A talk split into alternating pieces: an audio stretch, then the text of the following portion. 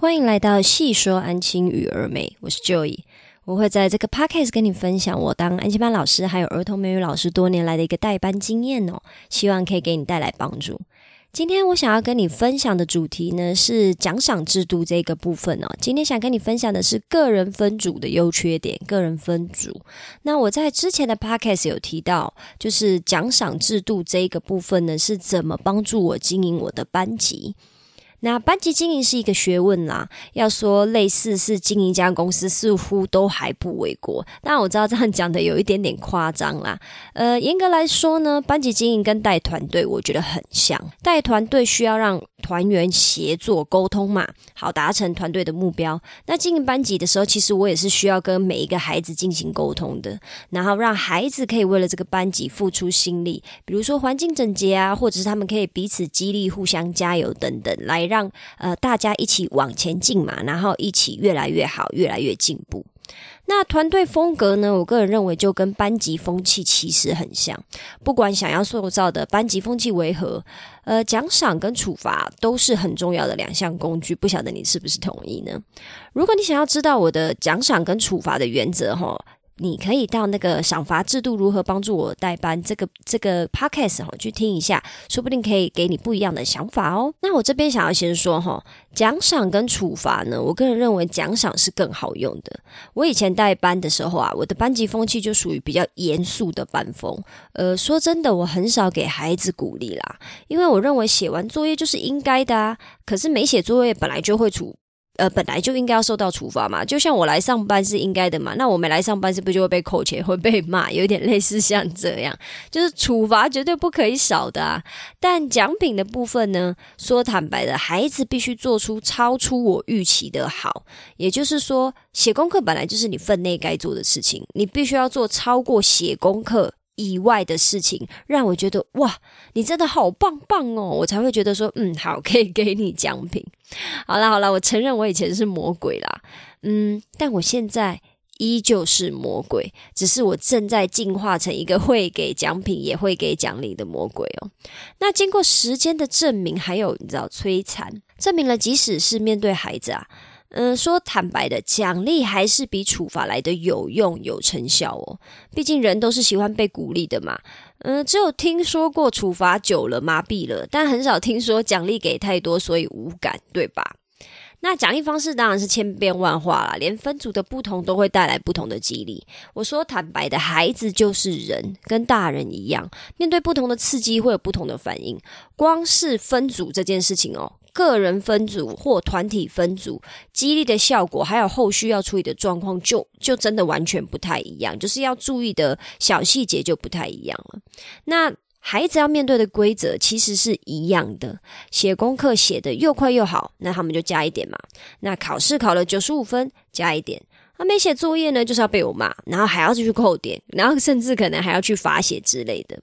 呃，如果我的奖赏制度哈规则建立好，孩子是不是就可以呃依照这个奖赏制度呢，自动化的去处理他们的加分跟扣分？比如说像我们班呢，他们现在都很清楚，只要是写窝序全对，好，他们就可以自己去白板上面加一点，帮自己的团队争取分数。那如果今天我做小考的时候，比如说我每天都会考五个单字嘛，那五个单字你考的就是全对的话，那你也可以去加一点。那我还会考额外额外 bonus 的那个题目，也就是说比较我个人认为可能比较难的啊，或者是呃之前的题目，也就是说需要做到一个 review 的动作，需要做到复习的单字，你也考得不错的话，你也可以去加点。那再来就是，比如说如果你今天功课没有写。比如说，我我的功课没有写，大部分都是指我的英文卧序了。如果你的英文，我的英文卧序你没有写的话，那很抱歉，你可能会害你们这一组被扣点，然后你还要去做到一个罚写的动作。那班上小朋友现在都蛮清楚知道这件事情的，所以其实他们是很自动化的去做这些事。但是呢，孩子面对个人分组竞赛还有团体分组竞赛的反应是不同的哦。人性的光明与黑暗面会在这边显现出他们的 true color 哦。为什么会这么说呢？是因为呃，虽然我觉得团体分组，我现在是采用团体分组的方式啊。那团体方分组的那个优缺点，我会在之后的 p o c a s t 跟你分享。但是团体分组还是有它的缺点的，就是呃，面对比较。成绩落后的孩子，他的组员们有时候可能会露出不耐烦或者是责备的语气跟表情，来让他自己知道说，来让对方知道说，哦，你又害我们没得到分。那当然，这个缺点呢，会是在我之后 p a c k a g e 跟你分享的。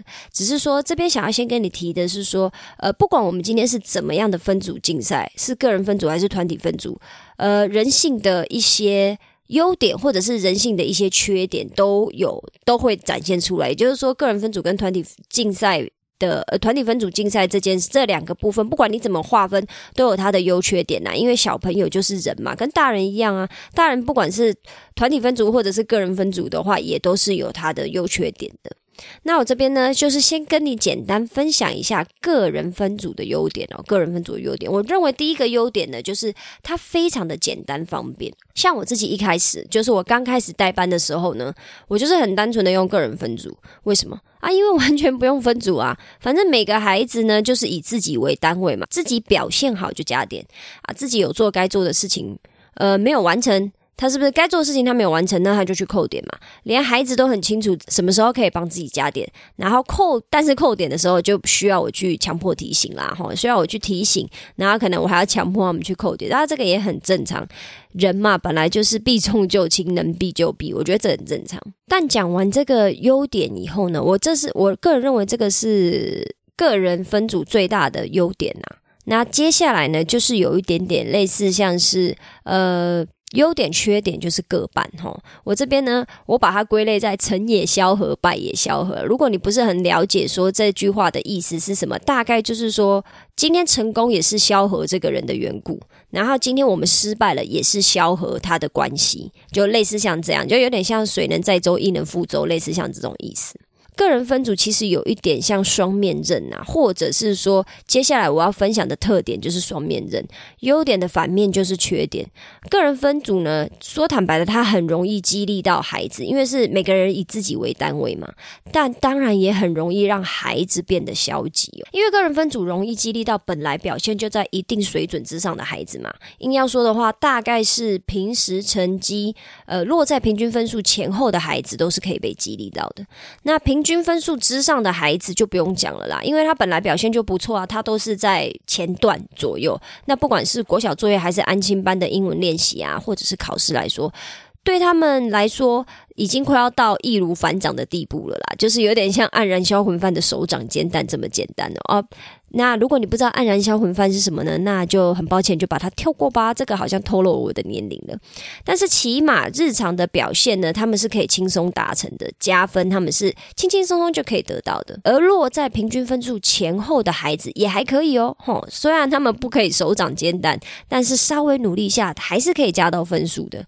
甚至应该说，落在这个区间段的孩子是主要的激励对象，因为呢，你的成绩如果落在平均分数的前后。他们其实知道自己，呃，稍微努力一下，他们办得到的。那为了要得到点数，他们用点心，用点力，他们还是可以跑去前段班加分，像加菜一样，哈，他们就会很开心。但是平时表现落在平均分数后段的孩子啊，嗯，那就是另外一回事了。你应该可以想象啦，既然平均分数落在平均的后面嘛，也就是说他们是后段的学习，呃，他们的表现是在后段。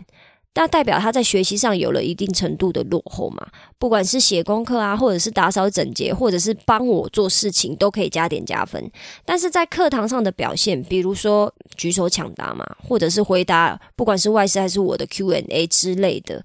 再加上纸笔测验的这几个部分呢，嗯，这个区间段的孩子其实是享受不到的哈。也就是说，他们可能因为表现已经落后了嘛，他们当然就不太愿意举手抢答，因为他们可能不知道答案。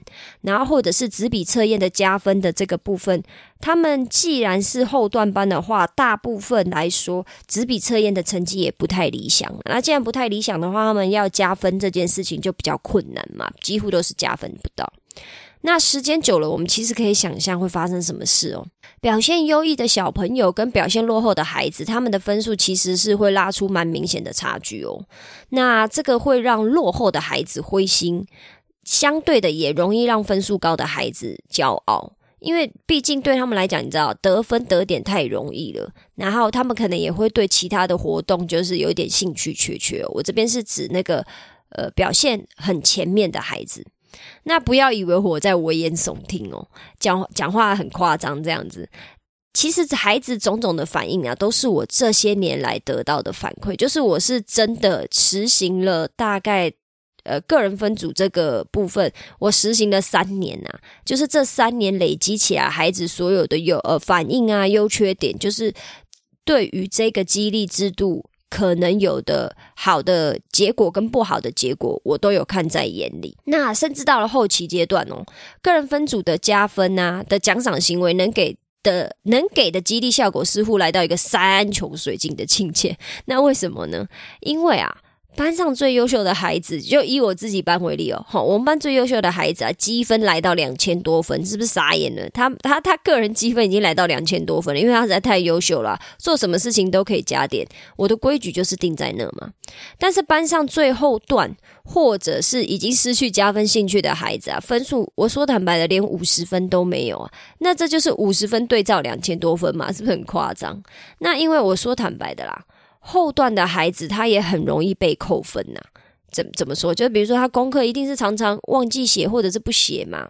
那上课不专心啊，或者是他没有背单词，考试考不好，可能都会被扣分呐。我所谓的呃不背单词被扣分，不是指说他没有圈对我扣他分哦，是他全错，就是摆明了他就是不背单词，有点类似像这样。那这个地方的孩子，呃，也就是说，所谓后段的孩子，他们是分数本来就已经少得很可怜了。那在扣分以后，说坦白，他们都不用玩了啦，更不要说拿分数、拿点数来换奖品了。可是，我可以因为这个样子，就是觉得哦，他们好可怜哦，然后就不不不给他们扣分吗？是不行的，因为我的规矩就是立在那里嘛，就是你有写就有分，你没写就是扣分。那虽然后段的孩子分数很少，很可怜，没有办法激被激励起来，可是老师建立起规矩，不就是要小朋友去 follow 吗？所以我觉得，即使我现在再去回顾，我觉得很可怜，但。都还是应该要扣分的，不然前面遵守规定的孩子不是也很可怜吗？就是人生这么不公平的，那希望在我们的这个小社会里面是公平一点的，就是在我们班级的这个小社会里面。刚刚讲的是那个后段的孩子嘛，就连五十分都没有，那两千多分的孩子，就是因为他的分数是两千多嘛。就是他跟其他的孩子的分数就是形成强烈的对比哦。虽然说是已经到这个地步了，可是我说坦白的，当那个分数的数字吼大到一个程度以后，呃，其实孩子的大脑也是会麻痹的啦。或者应该要说，加分对他来说快要跟呼吸一样简单了。奖品换到宝，加分游戏也就不好玩了。也就是说，他轻轻松松他都可以得到点数嘛。然后他是不是其实随便想要换什么奖品都是没有问题的？我觉得到了后期，对这个孩子来讲，可能加分加点这件事情其实也也没什么了啦，因为他的呃差距跟别人实在是拉得太开了，就不好玩了。就像你是这个世界上唯一的有特异功能或有超能力的那个强者嘛，全知全能的人，那你还会觉得这样好玩吗？就久了一定觉得不好玩嘛。那这个的话，就是这一些呢，就是我刚刚分享的，就是诶，个人分组就是它的优点跟缺点，就是是呃一体两面的。那接下来我觉得是要分享个人分组的致命缺点的。那个人分组的缺点，我个人认为会比较多一点哈。那最致命的缺点呢，就是钱，什么意思？就是我给孩子的加分加点啊，说坦白的，是不是就是我们在班级这个小社会里面的货币？你表现好啊，就可以赚钱；表现不好，就会被扣钱嘛。那这个班级的呃班级货币，就是所谓的点数或分数，可以拿来做什么？就是除了你看写在白板上的个人基点啊，我说坦白的，就好比存折里的数字嘛。虽然大人们哦，我们大人呢是不会把存折到处给人家看，说哎，我存了几个亿哦，就我还在努力，我还在努力，但。孩子的存折数字确实可以拿来炫耀的，什么意思？就比如说像我刚刚提到那个小朋友，哦，我有两千多点哦，而且这两千多点还是写在白板上的。那你觉得在听的，你觉得这句话是开心骄傲的呢，还是沮丧的语气？也就是说，他会讲说我有两千多点哦，还是哎，我有两千多点？你觉得小朋友在讲的时候，他大概会是什么样子的一个语气呢？那当然了，炫耀完以后，也就是说，因为我们班的点数都写在白板上嘛。根本就不用口头炫耀，就大家用眼睛看就可以知道，说我的妈，傻眼，他有两千多点。然后班上一定有一些名字的旁边是不到五十点的，就是完全可能就不想提，或者是他根本就不在意这个游戏的，因为玩得烂，怎么可能还会想要继续玩这个游戏呢？那炫耀就是我们可以把点数拿来当炫耀的，呃，它有这样子的一个功能的话，那它还有它还可以拿来干嘛？那当然就是要拿来换奖品嘛。我们是不是要把那个点数拿来兑换实？质的东西呀，我说坦白的，如果大人的存折数字一直往上跳，就我的存折一直往上跳，数字往上跳，可是其实存在里面的东西没有什么屁用吼，只有好看，就是哦数字很大，好就只能这样而已。那我们还会积极存钱吗？还会积极赚钱吗？想办法让存折的数字增加吗？应该是不会的嘛，对不对？我们最终要还最终还是希望。那个东西是可以为我们所用嘛，而不是真的就是只有让自己好看而已。那孩子要用点数兑换的奖品从哪里来？就是我去卖身卖血换来的。即使我们安静班有提供班费哦，班费还是总有用完的一天吧。起码我到目前为止没有听过有那个什么班费尽量花不够再申请的安亲班呢。那如果有的话，我我也要去那个安亲班工作。这个就好像你知道，尽量报公账，买家里的冷买家里的冷气也可以报哦。那是不是大家都强迫都要去那边工作呢？那再来就是，毕竟是个人分组嘛。奖品总是要准备的比较多一点啊，说坦白的，因为你看团体分组分两组的话，只要准备其中一组的奖品就好。那像我们班的小朋友有十六个人，团体分组呢就准备八个奖品就好了，就是给获胜的那一组的，呃，给获胜的那一组孩子去兑换，或者是直接发奖品嘛，也没有什么兑换。可是如果个人分组的话，我其实无时无刻都要准备比较充足的奖品，这样子每个孩子才有可能。因为每个孩子都有可能会选择在某一天换奖品嘛，那我不可能让奖品区是空空的啊，对不对？所以就是，嗯，在这个部分呢，呃，个人分组要花的钱，我个人认为会比较多一点啊。就是当然，除非如果你觉得说，我就买那种很便宜的东西啊，呃，当然也不是不行啊，只是说现在的孩子你也知道，便宜的东西其实是诱惑不了他们的，因为他们现在就是。过得太好了啦！爸爸妈妈就是把所有的资源都放在小朋友身上嘛。就是我们买的东西，如果无法激起他们的兴趣的话，他们可能也觉得那就只是摆在那里好看而已。他他们没有兴趣兑换这样。那个人分组的第二个缺点呢，就是刚刚那是致命缺点嘛。我先分享致命缺点，就是钱嘛，钱就是要花很多钱。那第二个缺点呢，就是奖品其实很难拿捏的。你看我刚刚有讲嘛，因为是个人分组啊。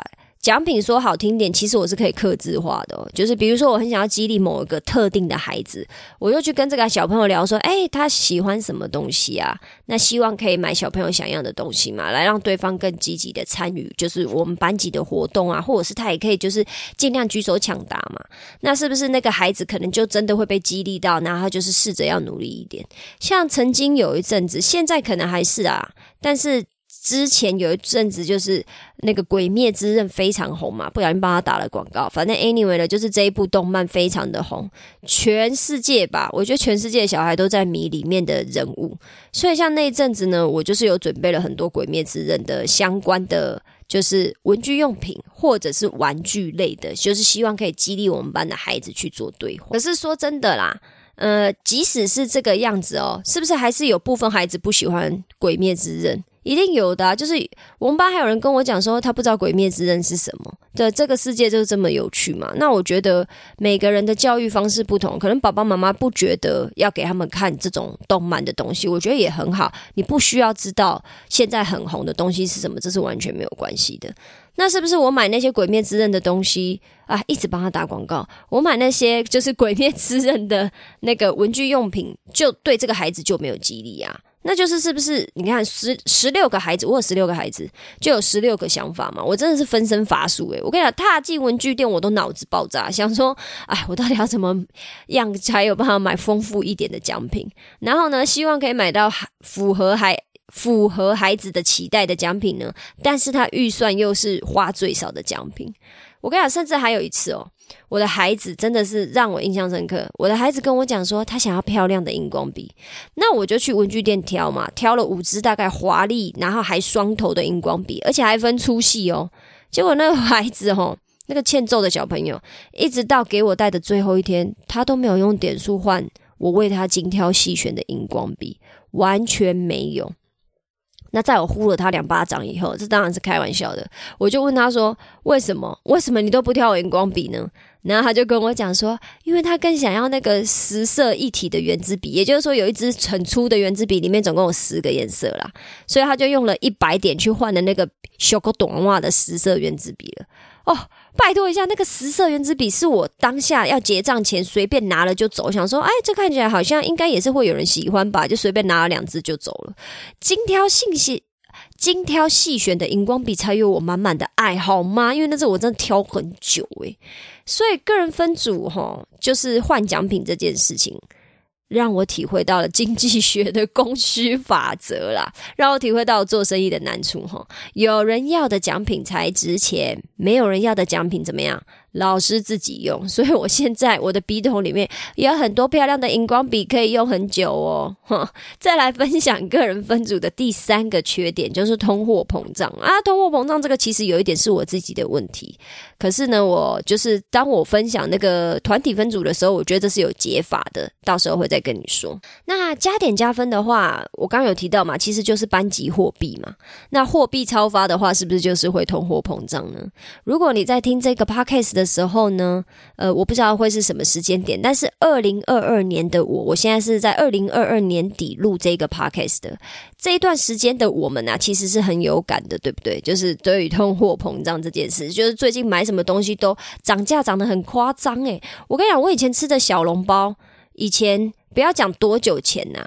可能差不多两年前吧，一颗八块，那时候我已经觉得很贵了，因为我最早开始吃它的时候，它一颗才五块还六块而已。然后两年前吃它一颗八块，我昨天再去买它一颗已经变十块，一笼要一百块，一笼十颗要一百块。那它就是那种，因为有的店家就是不涨价，然后它东西给你缩水嘛。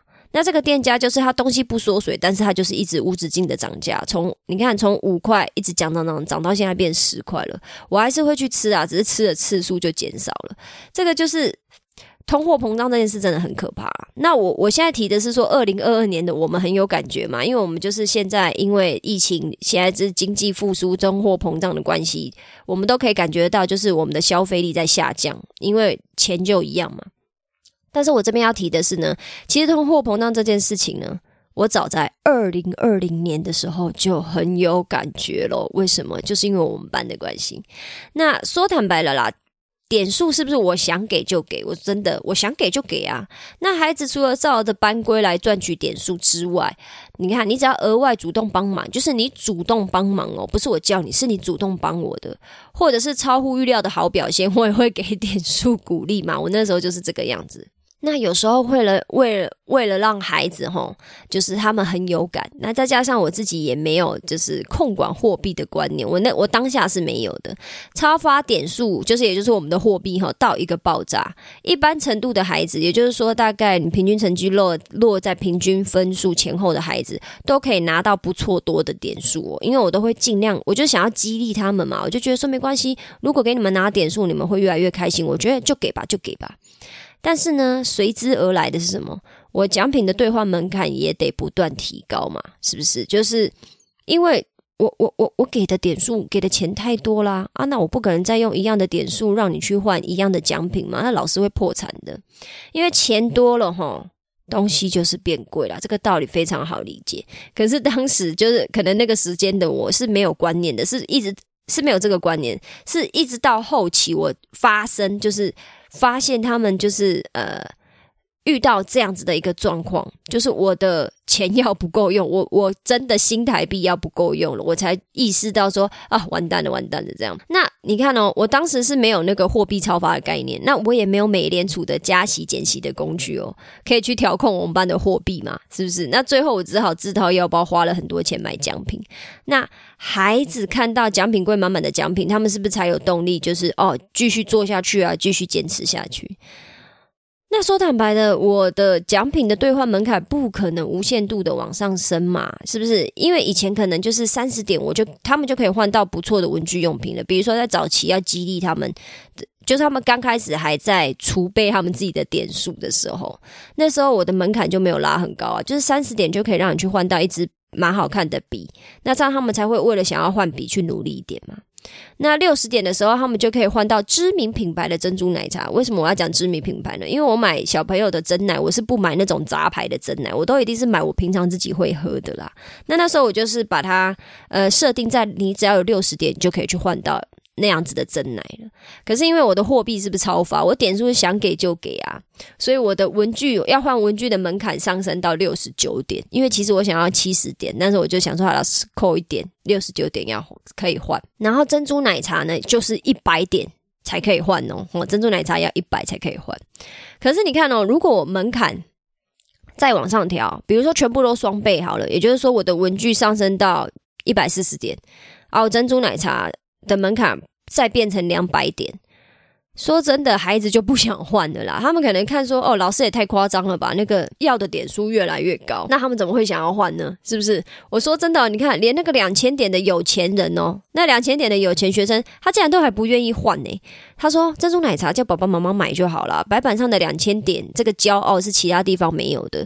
我我只能说，我真的是听完以后，我觉得是蛮傻眼的，但我也很佩服他了。他这样讲也是没有错啊，就是。呃，那些文具用品，还有那些吃吃喝喝的东西，其实爸爸妈妈都可以买给他的。可是，在白板上面的那一个，呃，让他与众不同的地方，爸爸妈妈是没有办法让他做到的嘛？只有我有办法，还有他自己的努力嘛？所以你看，是不是班级经营啊，真的跟治理一个国家一样复杂？就就是要面面俱到。你看，如果我是我们班这个国家的财财政部长，比如说我们班是一个国家，我是财政部长的话，我真的是超级无敌失职的，因为。这个点数是无形的，我很容易超发啊。可是说坦白的，你你给点数如果不够大方的话，孩子真的也不容易被激励。就是你你就是呃叫他帮忙做个事情，你也不给他点数，那他当然就是到了后期就是会不想要做事啊。你看人是不是就是这么的？高追，我只能用高追来形容了。那当然，这也是我自己个人的一个问题啦。是我觉得我有把帮忙老师这件事情不小心塑造成。呃，你帮忙就会有点数，好像把它塑造成一个金钱上面的关系。到了后期，我们班真的是来帮忙都会问说：“那这样给几点？”那这真的是我的不对啦。所以我带现在的这个班级呢，他们来帮我忙，我是不会给任何点数的。原因是因为我不希望小朋友认为今天帮忙就一定要有回报。有时候帮忙真的就是帮忙本身就是一个让人开心的动作，就像我们大人在帮助别人一样。就是你在帮助的当下，你会得到一个满足感，那个满足感就是你的收获，不一定要有钱的回报。我是希望我可以建立我们班小朋友一些比较正确的观念那说到这边哈，你看我把那个呃缺点都都都讲了嘛，就是讲的好，我觉得个人分组的缺点比较多啦。那难不成个人分组是没有适合的场景嘛？就是说个人分组真的就是这么烂，然后。完全不适合嘛？我觉得倒也不是，就是还是要看的。就是我个人认为呢，个人分组它很适合的场景是小班制教学啦。就是呃，如果今天你进行的是小班制教学，比如说我自己把它归类，大概人数在四到五人内哈，我觉得就蛮适合用个人分组的。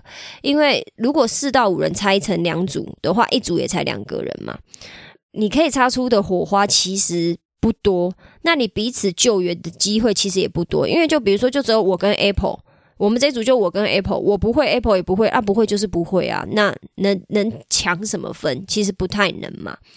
那可是这边要说的弹书是，即使班上四到五个人适合个人分组哦，就是我还是会建议老师你，就是你要小心点数跟货币超发这个部分哦，就是你的规则在建立上面可能。一开始就要把你的奖品预算有限这一件事情归纳进去，就是还是要看你，你你想要怎么去，就是让小朋友兑换，呃，就是怎么去抢这个点数，然后点数之后怎么兑换奖品，你的规则可能要自己好好的去稍微想一下，呃，后期可能会遇到的一个状况跟问题啦。至于你的奖品你要怎么去发，或者是你的点数要怎么结算，你你还是可以回到我去那个，回到我那个奖奖奖赏制度怎么去帮帮助我代班的那一集 podcast 去听一下，就是我在那边有有稍微讲一下，说我是怎么去做一个区分的。那小心那个点数货币超发这个部分哈，才不会让孩子习惯，就是呃。你要有很多点数或刺激才愿意做事情嘛，或者是你今天没点数我就不写功课，有点类似这样。我觉得就是奖奖品这个部分还是得要搭配处罚啦，不能说我完全靠奖品，因为完全靠奖品或者是给点的话，也很容易累积，也很容易培养出那种孩子，就是哦，我有回报我才要做事，这样就是像我刚刚提的那个，我我以前带的班就是没点数他们就不帮忙这件事情，当然也是不好的。然后再来就是，呃，小心这个部分以外呢，也要小心你的点数，就是。不要因为发的太多了，导致奖品的门槛拉太高，然后伤了你自己的荷包。那伤你自己的荷包的话，久了你也会不想要做这件事情嘛，会堵烂呐。因为我自己就是会啊，我就是会觉得说，哦，干我一个月才赚薪水多少钱呢？我还要挪多少的钱出来买东西给小朋友？那千错万错都是我自己的错，因为我自己没有把那个规矩，还要把规则就是。我没有思考周全呐，然后好好的去想说，呃，这件事情我应该要怎么处理，才不会影响到后面。这也是我当初疏忽的啦。我当下就是一股脑儿的想说，没关系，没关系，就给吧，就给吧。那这就是我今天分享呃个人分组的一个优缺点啦，就是可能优点挺少，缺点挺多。这也是为什么我现在没有在用个人分组了。尤其是我待的安亲班，他们就是最少最少都大概有十六到二十。十个人，那多的话可能会二十五到三十个人都是有可能的。那既然人数比较多的情况下，其实进行个人分组的话，老师会非常的辛苦，非常的累啦。所以，如果你跟我一样，你们班级人数，或者是你在呃做那个儿童美语教学的时候，你带的小朋友大概都是落在八人以上的话，我都会建议你进行团体分组。那至于团体分组的优点跟缺点的话，我会在之后的 podcast 跟你分享哦。啊，不晓得我今天的分享对你有没有帮助呢？如果你喜欢的话，麻烦你帮我留下五星好评，或者是把这个 podcast 分享给你需要的朋友，让他们听听看。那在我这边也想要问问看你哦，如果你你是安亲班老师或者是儿童美语老师，你是进行个人分组还是团体分组呢？你觉得个人分组还有哪个优点我没有看到，或者是也有别的缺点我这边没有分享的？麻烦你帮我留在评论区，好让我可以优化我自己的分组，或者是优化我自己的班级经营哦。